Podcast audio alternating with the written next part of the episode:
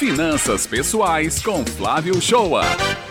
Bom dia, ouvintes do Jornal Estadual da Rádio Tabajara FM. Hoje vamos continuar falando sobre financiamento da casa própria. Irei comentar sobre qual a probabilidade e as etapas do seu financiamento ser aprovado. Vamos aos detalhes e exigências do banco e como funciona o processo até o crédito ser liberado. Só temos duas exigências do ponto de vista jurídico. A primeira é a idade e tem que ser a partir de 18 anos ou aos 16 anos completos, se foi emancipado pelos pais. E a segunda é a nacionalidade brasileira ou até estrangeiro contanto que tenha um visto permanente no país. Em seguida, não ter seu nome com restrições cadastrais, que podem ser protesto de títulos, cheque sem fundo devolvido duas vezes seguidas, atraso de contas, inclusive as registradas no Serasa, como água, luz, telefone, enfim, ter o nome limpo na praça. Passando essas etapas, o banco vai através do seu cadastro completo com as cópias dos seus documentos, cópia do contra-cheque. Se não tiver renda formal, o banco pedirá extrato de contas que você tem em qualquer banco, status de cartão de crédito. O importante nesse momento é comprovar sua renda, mesmo que seja informal. Você vai passar por uma entrevista com seus dados lançados no sistema de análise do banco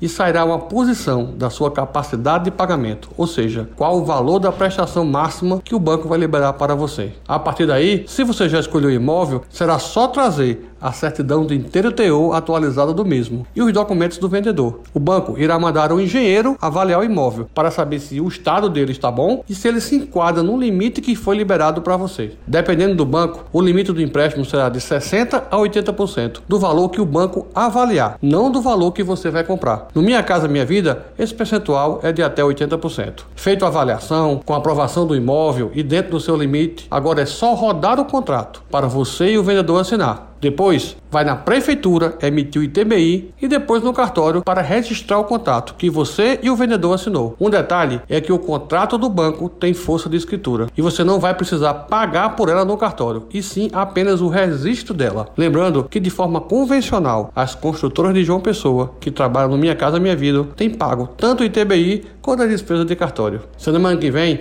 teremos o último episódio sobre financiamento da casa própria, desta vez sobre como usar o FGTS. Tem alguma dúvida sobre finanças pessoais? Quer que abordemos algum assunto sobre finanças pessoais? Mande sua dúvida ou assunto aqui para a Rádio Tabajara FM, coluna Finanças Pessoais, que vamos responder.